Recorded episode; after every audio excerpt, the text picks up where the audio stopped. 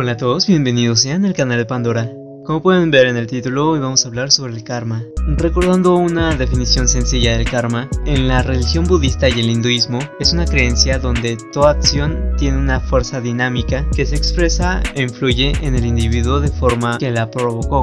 O en cuatro palabras, das lo que recibes o recibes lo que das. Y teniendo en cuenta esto, me di a la tarea de buscar los puntos más populares de por qué creer y por qué no creer en el karma. Cabe resaltar que descartaré puntos que me parecieron muy absurdos. Simplemente si los pensabas un poco como que eh, ni siquiera podrían ser muy debatibles. Y en realidad creo que las páginas más populares eran tipo para entretener con videos o GIFs que reflejan situaciones a favor del karma. Y a la vez me parece algo curioso porque las podríamos usar para el primer punto. ¿Las fotos y videos que abundan en internet son una prueba del karma? Pues primero que nada una prueba es un conocimiento a través de la experiencia, algo empírico, y en cambio demostrar es a través de un proceso lógico, una deducción. Entonces en ese sentido, pues sí, se podría probar el karma con todos los videos de bromas fallidas, pero también se puede probar que no existe el karma por todas las bromas exitosas que hay. Y es que creer que algo malo les va a pasar fuera de cámara o en algún punto de su vida viene aunado a un deseo,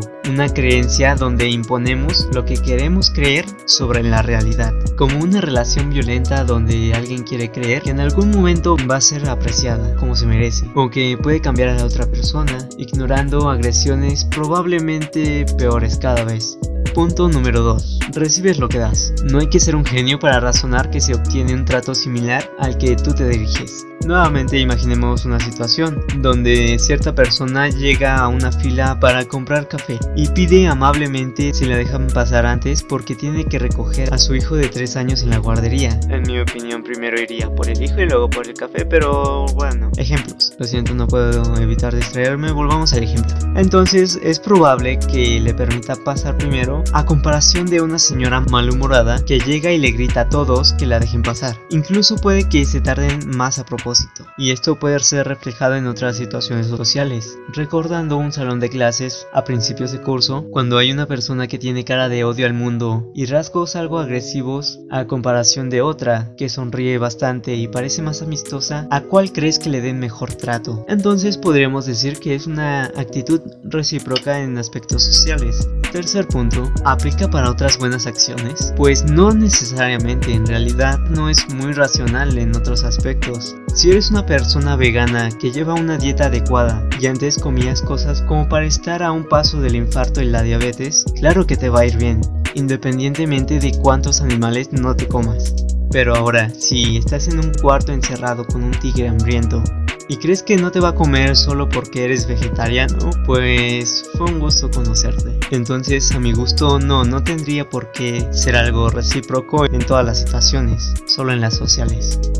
¿Por qué se reflejan las cosas? ¿De verdad debemos creer que si algo malo nos pasa, es porque hicimos algo malo de la misma magnitud?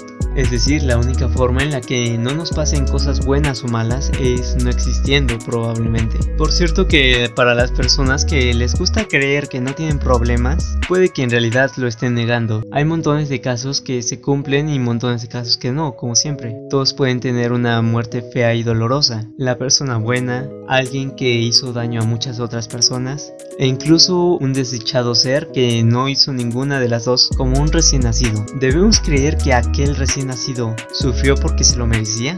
¿O fue consecuencia de algo que hizo en una vida pasada? ¿O quizá que fue el mal karma por algo malo que hicieron sus padres? ¿O mejor creemos que va a reencarnar y va a ser recompensado en la otra vida? Ok, acepto que este ejemplo fue muy grotesco, pero sigue siendo algo útil para, para probar que el karma no es algo suficientemente sostenible como para tomarlo como el tipo de ley universal que se nos suele plantear. En relación a las cosas malas, me parece más creíble aquello que nos autoinfligimos, algo suficientemente importante como para mantenerlas en el subconsciente y autosabotearnos. Y vamos a imaginar que en un día hicimos tres cosas malas. Tomar la última rebanada de pizza mientras otra persona tenía mucha hambre, engañar a tu pareja y mentir sobre la hora a la que vas a llegar. Todas estas son malas acciones, pero puede que no supieras que otra persona se moría de hambre cuando tomaste la rebanada de pizza, y que mentir sobre la hora a la que vas a llegar se te haga algo común. Pero igual y engañar a tu pareja te sea más importante y sientas más culpa de ello. Suficientemente importante para que lo tengas en mente en tus futuras relaciones, donde puedes arruinarlas inconscientemente e interpretarlo como yo me merezco que me engañen porque yo engañé. Pero nuevamente en un ejemplo contrario, ¿qué pasaría para las personas que nunca engañaron y que son engañadas? No hay necesariamente una devolución a algo que hicieron. Y si bien con solo un ejemplo baste para romper esta ley universal, significa que no es tan ley, ¿no? Que no califica tan omnipotentemente. Además de que podría dar ejemplos y ejemplos a mi favor que contradigan el karma. Y ustedes podrían dar ejemplos y ejemplos de cosas a favor.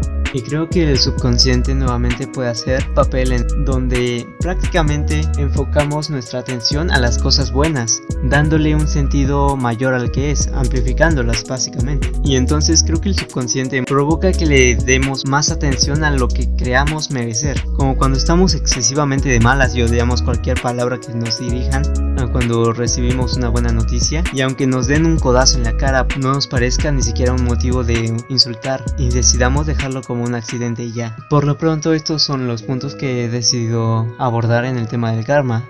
Por supuesto que mi intención no es imponer mis pensamientos, así que nuevamente me encantaría leer tu opinión en la caja de comentarios. Por el momento esto ha sido todo en el canal de Pandora, suscríbete si quieres estar más al tanto del tema, hasta luego.